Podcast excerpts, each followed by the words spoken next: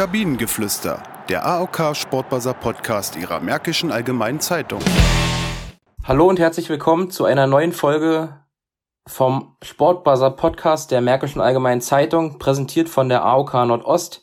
Mein Name ist Marius Böttcher, ich arbeite in der Sportredaktion der Matz in Potsdam und begrüße heute einen Jungen aus dem Barnim, der bei Eintracht Wandlitz das Fußball-ABC erlernte, mittlerweile aber in der ersten italienischen Liga, also in der Serie A spielt, beim CFC Genua, ja, dort fast wöchentlich auf Weltstars wie Romelu Lukaku oder Cristiano Ronaldo trifft. Zu Gast ist heute Lennart Ciborra. Lennart, grüß dich. Servus, Marius. Ja, du bist telefonisch zugeschalten. Ähm, wo erwische ich, wo erwische ich dich gerade? Äh, ich bin bei mir zu Hause, bei meinen Eltern zu Hause in Wandlitz. Ich äh, kam gerade vom Joggen, war eine Stunde joggen und jetzt, äh, jetzt haben, haben wir uns gefunden. Perfekt. Ähm, ja, du sprichst an, äh, ist gerade noch Sommerpause, die neigt sich aber äh, langsam dem Ende entgegen. Die Vorbereitung startet äh, in wenigen Tagen beim äh, in Genua. Ja, wie war aber die Sommerpause für dich? Konntest du ein paar Wochen äh, genießen? Absolut, absolut. Ich bin im Urlaub gewesen, ich bin in Griechenland gewesen, äh, habe viel Zeit aber auch mit meiner Familie verbracht hier in Berlin, also in Wandlitz. Und genau jetzt sind wir auf der Zielgeraden und am siebten fliege ich wieder runter nach Genua. Hm. Da beginnt dann am neunten, hast du gesagt, äh, die Vorbereitung. Auf was äh, kannst du dich da ja gefasst machen?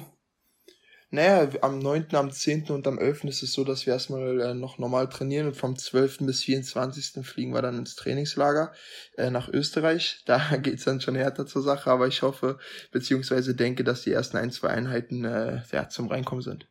Hm. Du hast dich jetzt aber auch einigermaßen fit gehalten. Du hast gesagt, du warst joggen. Was stand noch so an? Was, wie, wie hast du dich fit gehalten?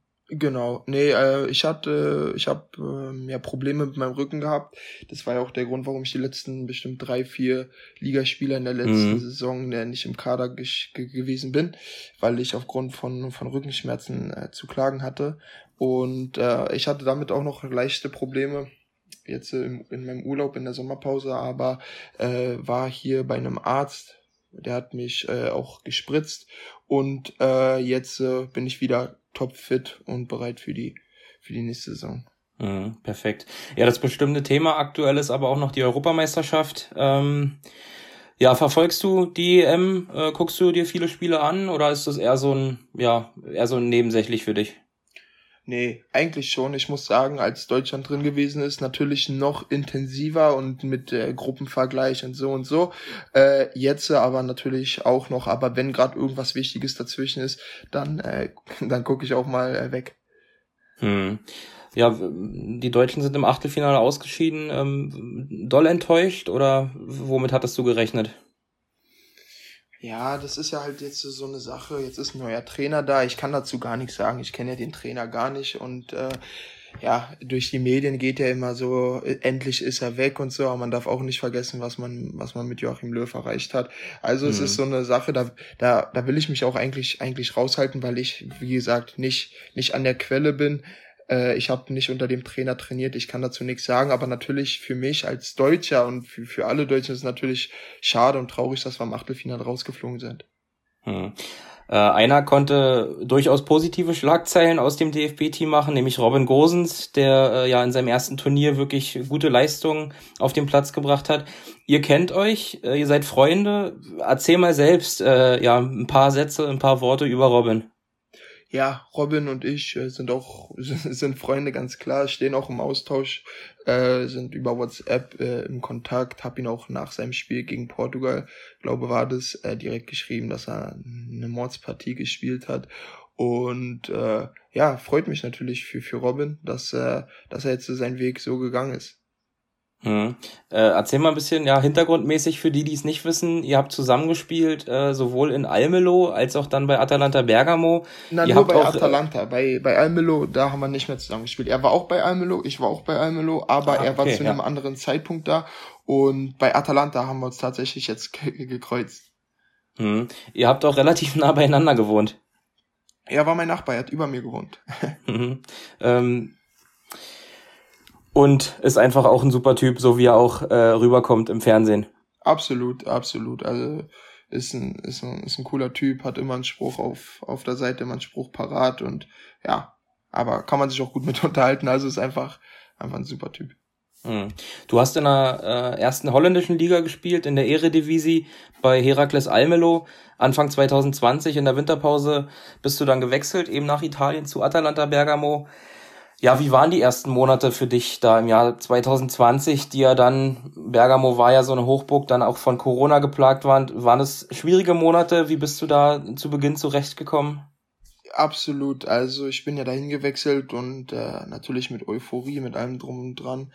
Ähm, aber dann ist, wie du schon gesagt hast, nach einem Monat äh, Corona ausgebrochen und war auch sehr intensiv äh, in Bergamo das, das Virus und war für mich natürlich doof, weil wir war, waren nicht im richtigen Trainingsbetrieb. Das heißt, äh, ja, ich konnte mich nicht richtig zeigen, habe dem, demzufolge auch bestimmt sehr, sehr wenig gespielt, aber ähm, ich muss auch fairerweise dazu sagen, geplant war ja auch, dass ich ähm, als, als Backup komme für Robin, also auf mhm. seiner Position, dass Robin spielt und dass ich so langsam aufgebaut werde hinter Robin. Aber ja, die Zeit hat einfach gefehlt, war unpassend wegen Corona, muss man einfach so sagen. Aber genau, desto wichtiger ist es ja jetzt, dass ich dann im Sommer gewechselt bin und auf meine Spielzeiten gekommen bin. Hm. Nichtsdestotrotz, du hast äh, dein Serie A-Debüt im Atalanta-Trikot gefeiert am 14. Juli 2020 gegen Brescia Calcio. Ähm, hast dann auch das äh, Champions League Finalturnier in Lissabon mitgenommen, wo ja ihr im Viertelfinale mit Atalanta ja ähm, gegen Paris Saint-Germain knapp gescheitert seid. Sind es trotzdem alles solche Momente, die man da aufsaugt und die auch wichtig für deine weitere Entwicklung sind? Absolut, ich, also auf jeden Fall. Es war auf jeden Fall für mich äh, ja, ein großer Augenblick, ein großer Moment, der in Erinnerung bleibt, äh, bei so einem Turnier teil, äh, teilgenommen zu haben. Ich saß zwar nur auf der Bank, aber trotzdem gegen Spieler wie Mbappé, Neymar, allgemein Paris Saint-Germain, auch mhm. Valencia, ist halt schon cool gewesen, dabei zu sein. Du bist äh, im Sommer dann nach Genua gewechselt zum CFC dort ausgeliehen von Atalanta. Ähm, der Schritt war aber, wie du selbst gesagt hast, äh, auf jeden Fall richtig, weil du ja einfach mehr Spielpraxis dort erhalten hast. Ähm, hast auf der linken Seite gut und viele Einsatzminuten bekommen. Ähm, ihr habt den Klassenhalt sehr souverän geschafft. War das auch Zielstellung oder ja, wie sind die Ambitionen in Genua? Nee, also die Ambitionen in Genua, äh, denke ich, also für mich jetzt generell oder für den Verein meinst du? Ja, vielleicht sowohl als auch. Also für mich persönlich äh, habe ich letztes Jahr, ich glaube, 17 oder 18 Spiele insgesamt gemacht und äh, es war so gesagt meine erste Saison in der Serie A, wenn man es so, so haben will, weil ich zähle jetzt mal das Jahr oder das halbe Jahr von Atalanta nicht dazu, aufgrund mhm. von Corona und allem drum und dran. Ja. Und äh, mit 17 oder 18 Spielen bin ich schon recht zufrieden, aber man soll ja immer hungrig bleiben und deswegen ist natürlich jetzt für die nächste Saison die Zielstellung auch höher gesetzt und dass ich dann äh, auch gerne 25 oder 30 Spiele machen äh, machen möchte oder machen kann, wenn wenn wenn ich verletzungsfrei bleibe, ne? Mhm.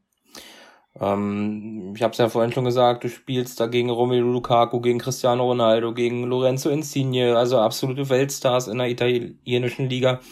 Ähm, ganz beliebt ist ja bei euch Fußballern der Trikottausch. Was, was ist so dein wertvollstes Trikot? Hast du da schon ein paar ähm, ja, gute abbekommen? Also ich muss sagen, ähm, also, was, was ich richtig cool finde, von wem ich das Trikot habe, ist von Van Persie, als ich noch in Almelo gespielt habe. Ah ja. Da habe mhm. ich von Robin van Persie habe ich es mir geholt. Dann habe ich auch das Trikot von, von Weston McKenney von Juventus. Ich habe ja mit Weston bei Schalke zusammen gespielt und auch zusammen gewohnt. Mhm. Und äh, wen habe ich denn noch? Ja, von äh, Eriksen habe ich auch. Wir saßen, als wir gegen Inter, Inter Mailand gespielt haben, da da war er Auswechselspieler und ich auch. Und äh, da sind wir uns beide warm gelaufen und äh, waren gerade beide in der Dehnphase beim Warmlaufen. Mhm. Und da haben wir uns nebeneinander gestretcht und haben uns ein bisschen, haben ein bisschen gequatscht und dann nach dem Spiel haben wir das Trikot getauscht. Mhm. Schöne Geschichte, ja. Christian Eriksen natürlich auch Thema der EM. Ähm, ja, ein schlimmer Vorfall da in Kopenhagen. Gut, dass es ihm ja wieder besser geht, er wohl auf ist.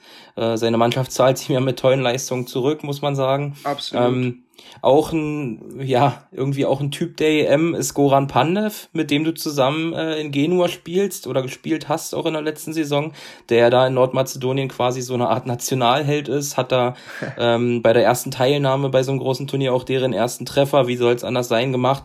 Ja, was ist, was ist äh, Goran Pandev für ein Typ? Wie nimmst du ihn selbst im Training wahr? Also Goran ist schon, muss man sagen, echt ein, echt ein knaller Typ. Ist ein sympathischer Mensch, aber auch ein sehr lustiger Mensch. Aber man sieht trotzdem auch noch in seinem Alter, wo er spielt, was er für Qualitäten hat. Und die sind einfach unglaublich. Problem ist halt manchmal nur, dass er nicht so gut Englisch kann und mein Italienisch ist auch noch nicht so fließend, mhm. beziehungsweise perfekt. Da gibt's manchmal paar Missverständnisse. Aber ansonsten, man hört's ja schon raus, auch wenn er mit anderen redet oder wenn wir alle zusammen im Essensraum sind und sitzen, dann macht er den einen oder anderen Witz. Also ist schon ein cooler Typ. Ja.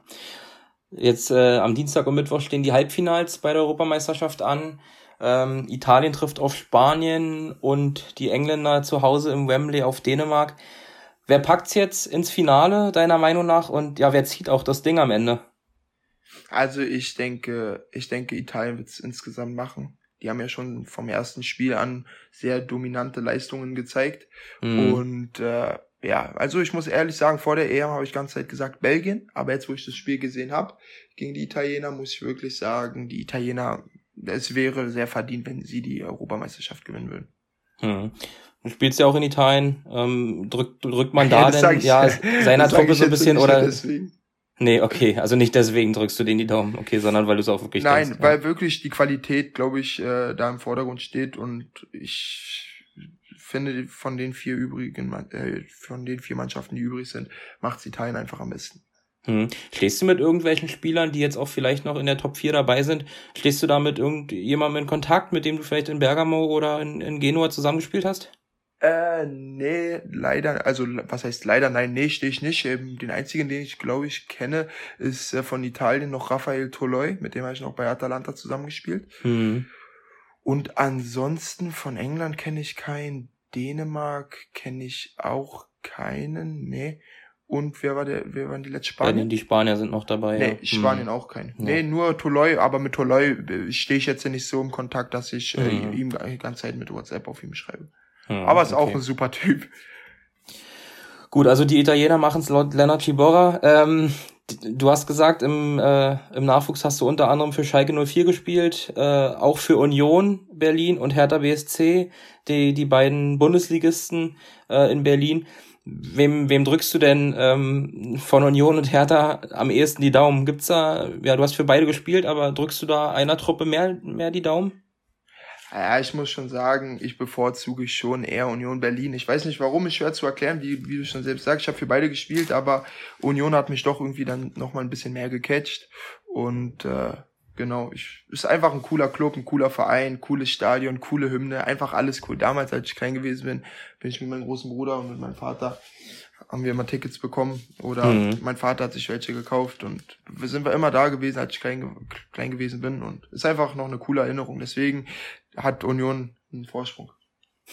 ja, ähm, die Königsblauen aus Gelsenkirchen, der FC Schalke 04, die sind abgestiegen.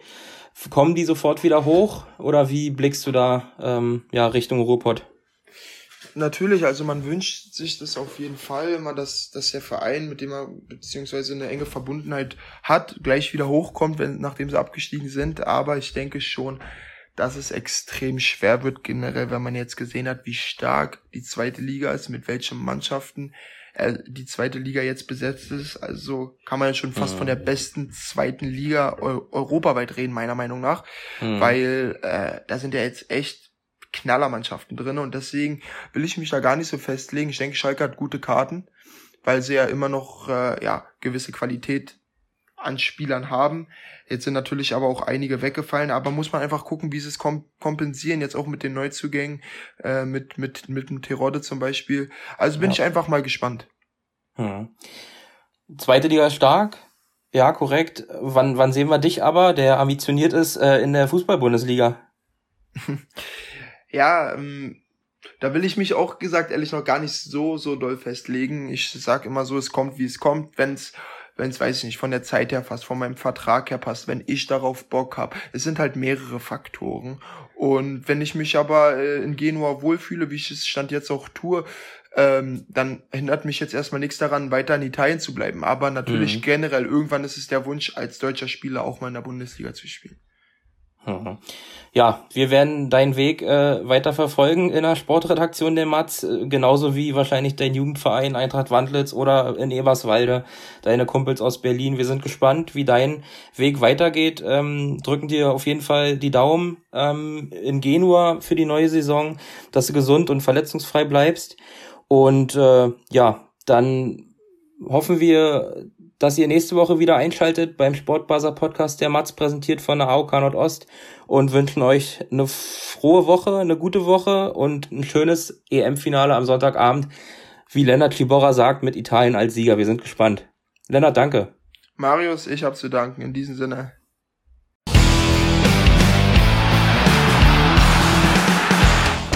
Kabinengeflüster, der AOK Sportbuzzer Podcast ihrer Märkischen Allgemeinen Zeitung.